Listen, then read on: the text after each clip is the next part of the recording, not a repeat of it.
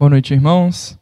Nós começamos então nesta manhã a refletir sobre o livro de Lamentações e nessa noite nós vamos falar sobre o capítulo 2 de Lamentações. Mas antes eu quero te convidar a lembrar de alguma situação que você ficou muito irritado, irado talvez, que você perdeu seu controle. Não sei vocês, mas Deus essa semana falou bastante sobre isso, porque o devocional dos jovens e dos adolescentes falava sobre isso, o estudo de ontem então nos jovens e nos adolescentes era sobre irritabilidade, sobre impaciência, e a mensagem dessa noite é sobre ira. Acho que foi a semana inteira sobrecarregando até que essa noite eu vou gritar de irado aqui na frente, vocês vão ver. Brincadeiras à parte, muitas vezes a gente fica irritado, irado, a gente fica sem paciência, e quando a gente sabe que a gente faz isso numa situação que não tem justificativa, não tem motivo, nós devemos sempre voltar e pedir desculpa mais vezes do que a gente ficou irritado, nós deveríamos ter pedido desculpa pelas vezes que ficamos irritados. Muitas vezes a gente simplesmente fica irritado, fica irado, fica estressado e não volta para conversar com a pessoa sobre a situação ou para resolver, para pedir desculpa sobre isso. E hoje nós vamos falar sobre uma ira que não é humana. Não é essa ira nossa que precisa, né, então, de uma justificativa depois ou de um pedido de desculpa. Nós vamos falar sobre a ira divina que é uma ira santa e que é muito diferente da ira humana. A nossa ira humana geralmente não tem justificativa. É porque somos falhos, pecadores, caídos, somos impacientes, porque não entendemos sobre domínio próprio, porque perdemos então a fé nas promessas de Deus sobre as coisas que Ele tem para nós e acabamos então tendo que nos justificar, tendo que corrigir, retratar, correr atrás da pessoa, consertar o copo que foi quebrado e tantas coisas que são consequências da nossa ira. Mas a ira de Deus, por mais que muitas vezes pareça ser algo assustador para nós, é uma ira santa. E ela tem uma justificativa muito clara. Quando nós olhamos para a Bíblia, sempre que Deus fica irado, é porque o homem se desvia do plano que ele tem, e por causa da desobediência, por causa da rebelião do coração do homem, Deus então ele se irrita, ele se ira, para que o seu juízo fosse aplicado. Ou seja, a ira divina não tem a ver com algum motivo egoístico, algum motivo pessoal, mas tem a ver com a santidade de Deus que não pode admitir o pecado, a desobediência e a corrupção humana. E por isso, quando nós olhamos para o Antigo Testamento, nós temos a tendência de como pessoas que querem né, passar por cima do, dos fatos, né, falar assim, não, mas Deus agora é um Deus de graça, Ele é um Deus diferente, as coisas mudaram, não é bem assim, não precisa mais matar, não precisa mais guerra. E parece que a gente fica tentando consertar a ira de Deus. Parece que a gente fica tentando corrigir a santidade de Deus que executa esse juízo divino. Como se Deus precisasse que nós justificássemos os seus atos.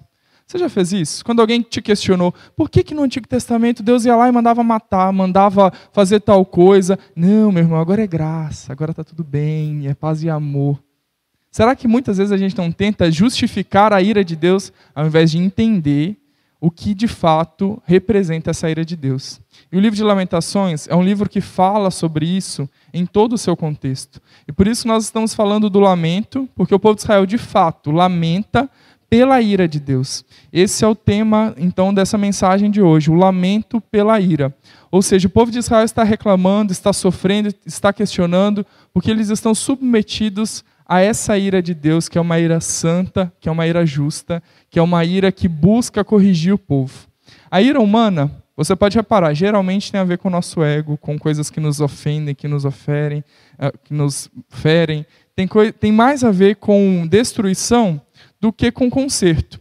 Enquanto a ira de Deus, por mais que possa às vezes parecer que tem a ver com destruição, tem a ver com purificação e santificação. Tem a ver com o conserto dos planos que Deus tem para nós. Ou seja, quando a gente se desvia dos planos de Deus, ele aplica o seu juízo, a sua ira para falar: olha, vocês estão fugindo do que é melhor para vocês. E muitas vezes a gente só questiona, a gente só uh, fica reclamando, murmurando.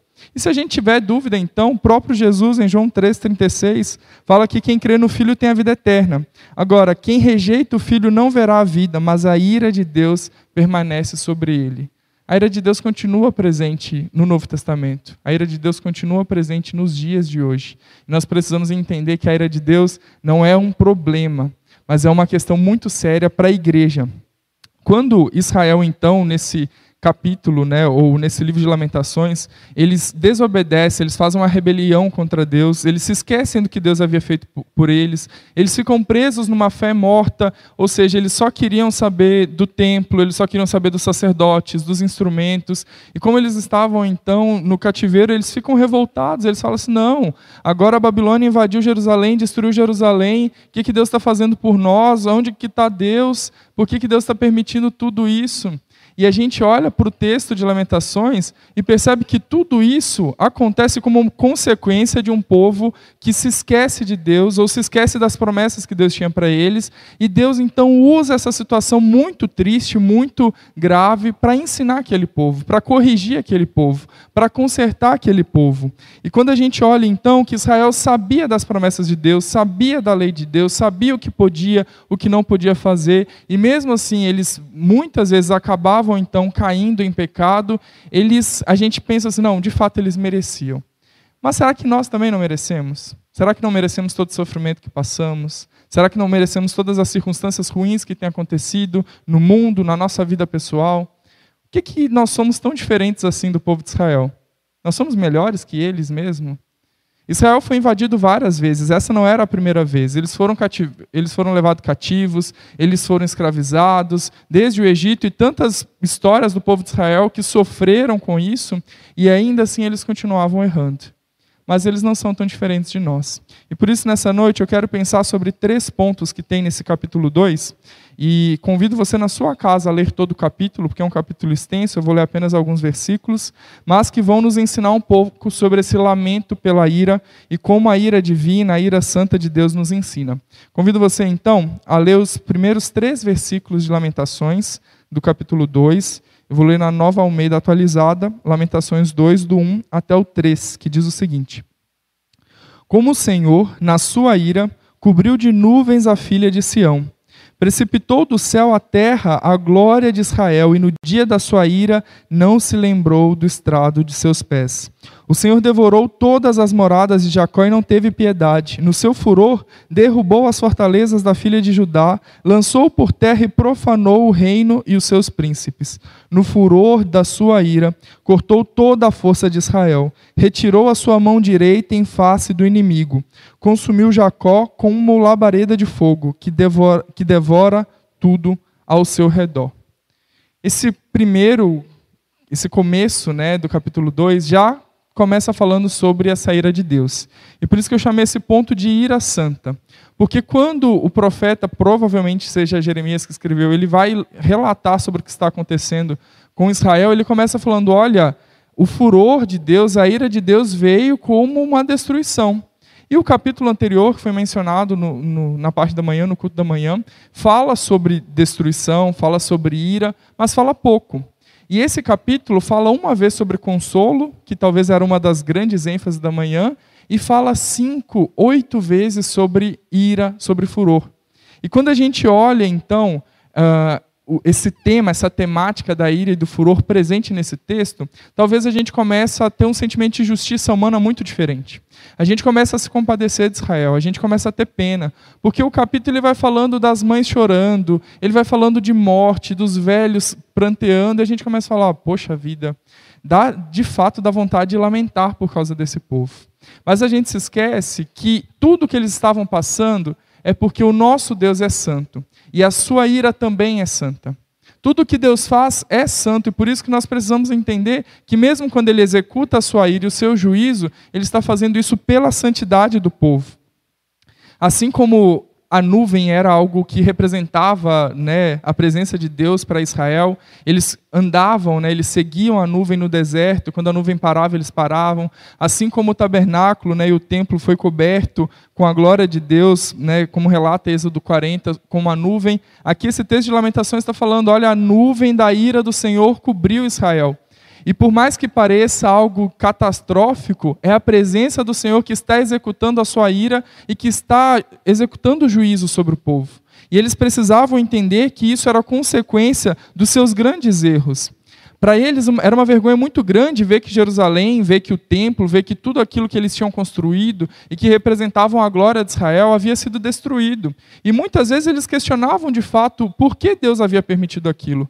Afinal, Deus deu várias instruções, detalhe por detalhe, daquelas construções, daqueles, daquelas cerimônias, e agora ele simplesmente deixa que tudo isso se acabe só porque a gente errou? Só porque a gente se esqueceu? Será que isso é justo? Tanto trabalho de anos dos levitas, dos sacerdotes, do povo todo, cada um fazendo a sua parte, e agora simplesmente tudo isso é destruído? Por que Deus? E Deus é muito claro: porque vocês se esqueceram de mim. Porque vocês não têm andado em santidade, porque vocês rebeliaram seu coração. Vocês se esqueceram da minha palavra, vocês se esqueceram do que foram chamados para fazer, e vocês estão iguais aos babilônios. E quando a gente olha, talvez uh, Deus deveria proteger o seu povo, na nossa concepção, deveria castigar as outras nações, e nesse texto, a gente vê Deus usando as outras nações pagãs, sendo usadas por Deus para castigar o seu próprio povo, para executar juízo sobre o seu povo. E na nossa justiça humana, na nossa mentalidade, isso é completamente invertido. Deus devia castigar o povo pagão e devia proteger o seu povo. Por que, que Deus está fazendo ao contrário? Porque Ele precisa que o seu povo seja santificado. E a sua ira é executada porque Ele não pode admitir nenhum tipo de pecado ou corrupção na sua presença. O nosso Deus é um Deus santo e por isso Ele precisa que o seu povo também seja santo. E aí ele usa até nação pagã, ele usa qualquer instrumento que for para executar isso para que o seu povo seja santificado. Então, em vez de Deus usar a sua mão, o seu poder, para derrotar o inimigo, ele usa o inimigo com a sua mão para disciplinar o seu povo. E nos mostrando como isso também pode ser tão real na nossa vida. Às vezes nós estamos sofrendo na mão de perseguição, às vezes a gente está questionando decisão de STF, às vezes a gente está aí questionando tantas coisas, mas será que não é a ira santa de Deus querendo disciplinar o seu povo? E muitas vezes a gente está questionando o povo pagão como se eles precisassem ser consertados, ao invés de nós, que somos o povo de Deus, que conhecemos a palavra dele e que necessitamos ser santificados. Questionamos sempre como Deus age. Mas esquecemos que quando questionamos como, quando Deus age, como Deus age, nós estamos questionando a sua santidade. Deus é santo e ele precisa que nós sejamos santos. E por isso ele executa a sua ira santa. Quando a gente vai pensar em Israel, naquele texto, a gente vê que eles o versículo 3 menciona que tudo que era mais precioso para eles, e o 9 também resume, era o templo, era a lei, eram os sacerdotes, eram os profetas, e tudo isso eles perderam. Então eles achavam que tinham perdido Deus, tinham perdido a presença de Deus. Quando na verdade eles perderam Deus quando eles se esqueceram, quando eles deram as costas para o que Deus queria fazer com eles. E não simplesmente com as coisas materiais, com o templo ou etc. Esse é um exemplo tão claro para o que nós estamos vivendo hoje, meus irmãos. Israel estava se lamentando porque eles não podiam se reunir no templo com os objetos preciosos deles, com as coisas bonitas que eles tinham, parecendo um lamento nosso de que não podemos vir na igreja, ou que a igreja só pode ter pouca pessoa, toda essa estrutura parada. Será que não é a mesma coisa? Será que o juízo que Deus executou sobre Israel, ele não está executando sobre nós hoje?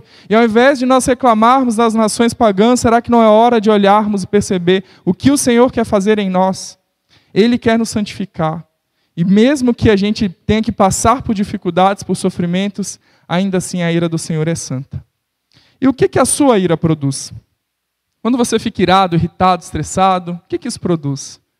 Estresse dentro de casa, Talvez você tenha que se humilhar pedindo perdão para uma pessoa, talvez você quebra um copo, não sei como é que é o tipo de ira que você tem. O que, que de bom a sua ira produz?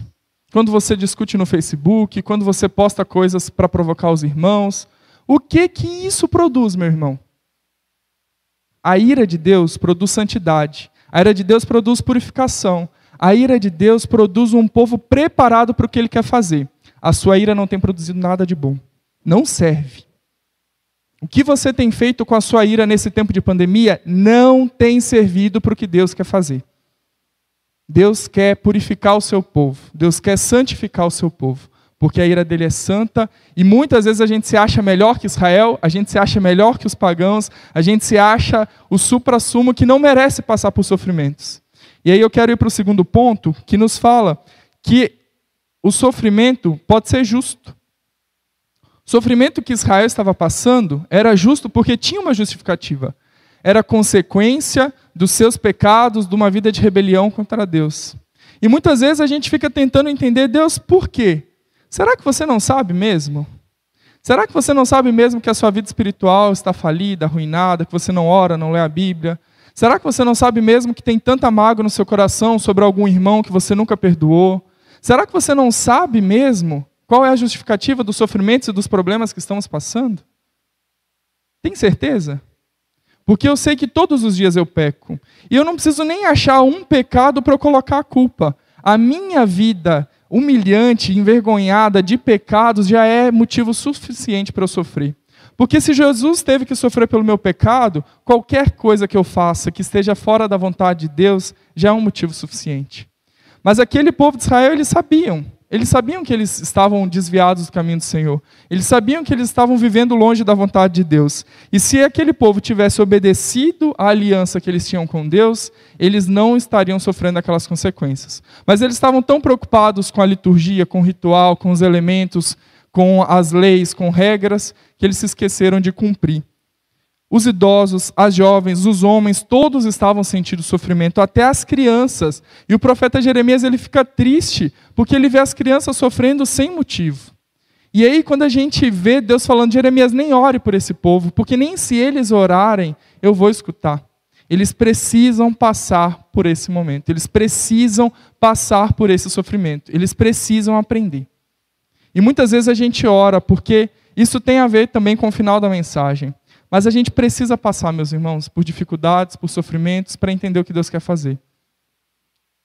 Tudo isso, você pode talvez não enxergar a justificativa, mas o seu pecado é que causa isso. Todos nós aqui somos pecadores, a começar em mim, em cada um de nós há motivo suficiente para que nós possamos passar por sofrimento. E os nossos sofrimentos são justificados, seja lá qual for, do menor ao maior, eles são justificados pela uma vida de queda, pela uma vida que vive longe do Senhor. E Lamentações 2:13 ali, o profeta Jeremias ele fala que ele não consegue nem comparar. Ele fala que ele não consegue nem usar nenhuma medida para descrever o sofrimento do povo. E aquele povo de Israel já tinha passado por tudo. Já tinham passado por fome, já tinham caminhado 40 anos no deserto, tinham passado por pragas, por pandemia, por tanta coisa, e ainda assim era um sofrimento muito maior. É um sofrimento, meus irmãos, talvez a gente não consiga explicar. Tudo que eles estavam passando é algo indescritível. E não só para aquela época, mas para nós que não entendemos um sofrimento alheio, para nós que não conseguimos enxergar a dor alheia. E ainda assim, a gente acha que o nosso sofrimento é maior do que o do outro, do que o do, do meu irmão, do que daquele que está longe, daquele, daquele que está fora. Aqui nesse texto a gente vê então que o povo conhecia o que o Senhor esperava deles, o povo conhecia a aliança e sabia que eles não estavam vivendo de acordo com isso.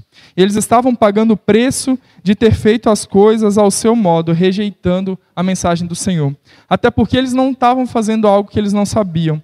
Jeremias ele foi um profeta que viveu todo o seu ministério sem ser escutado. Ele pregava o arrependimento, chamava o povo ao arrependimento, e o povo não estava nem aí para o que Jeremias estava falando. Porque o povo queria ouvir os outros profetas. E Jeremias falava: parem de escutar esses falsos profetas que falam de paz quando não há paz. Esses falsos profetas que falam que vocês estão fazendo tudo certo, quando o seu coração não está voltado para Deus.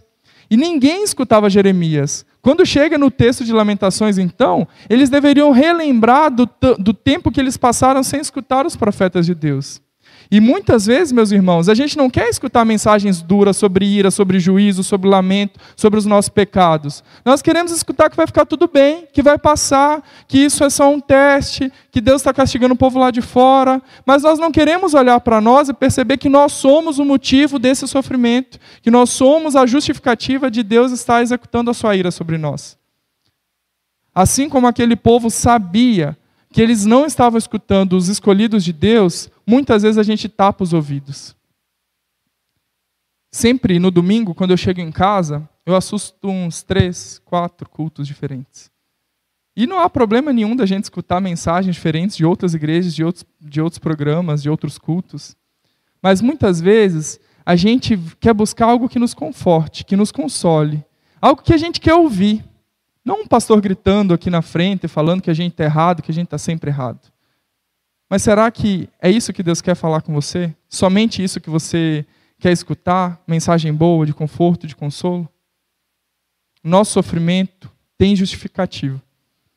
Se você não consegue ainda entender, olhe para o sofrimento de Jesus. Já é motivo suficiente para que nós possamos, então, entender a justiça de Deus. Eu quero ler o versículo 18 e 19, então, para falar sobre esse último ponto. Que diz o seguinte: O coração do povo clama ao Senhor, ó muralha, filha de Sião, que as suas lágrimas corram como um ribeiro de dia e de noite. Não descanse, que a menina de seus olhos não pare de chorar. Levante-se e clame de noite. No princípio das vigílias, derrame como água o coração diante do Senhor. Levante a eles as mãos pela vida de seus filhinhos que desfalecem de fome nas esquinas de todas as ruas. Último ponto, então, que eu quero falar sobre esse lamento pela ira é sobre o clamor real. Falei primeiro sobre essa ira de Deus ser santa, sobre esse sofrimento ser justo, mas o clamor também ele deve ser real. Muitas vezes nós só oramos na hora do desespero, quando a situação aperta, quando nós não temos mais para quem recorrer, o que fazer, quando os recursos humanos se esgotam, a gente vai e leva a nossa oração diante de Deus. Mas esse é o caminho de falência, esse é o caminho que não dá certo.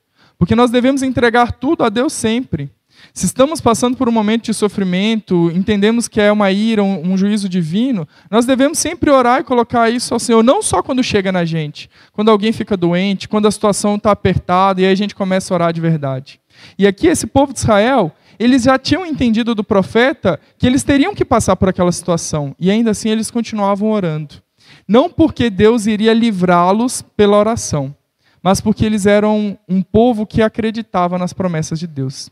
E naquele momento eles precisavam mais ainda reviver essas promessas. E por isso eles clamavam a Deus. Não porque Deus ia simplesmente tirá-los do cativeiro, mas porque eles sabiam que Deus havia prometido que depois de 70 anos eles seriam libertos, a história ia ser mudada, transformada, Jerusalém ia ser reconstruída e promessas que Deus havia dado àquele povo. Deus tem promessas tão boas para nós, meu irmão. Na Bíblia está cheia de promessas de paz, de vida, de planos que Deus tem para nós, e muitas vezes a gente só consegue se preocupar com a situação, o sofrimento ao nosso redor. Mas o nosso coração precisa clamar a Deus e crer que Ele tem promessas para nós.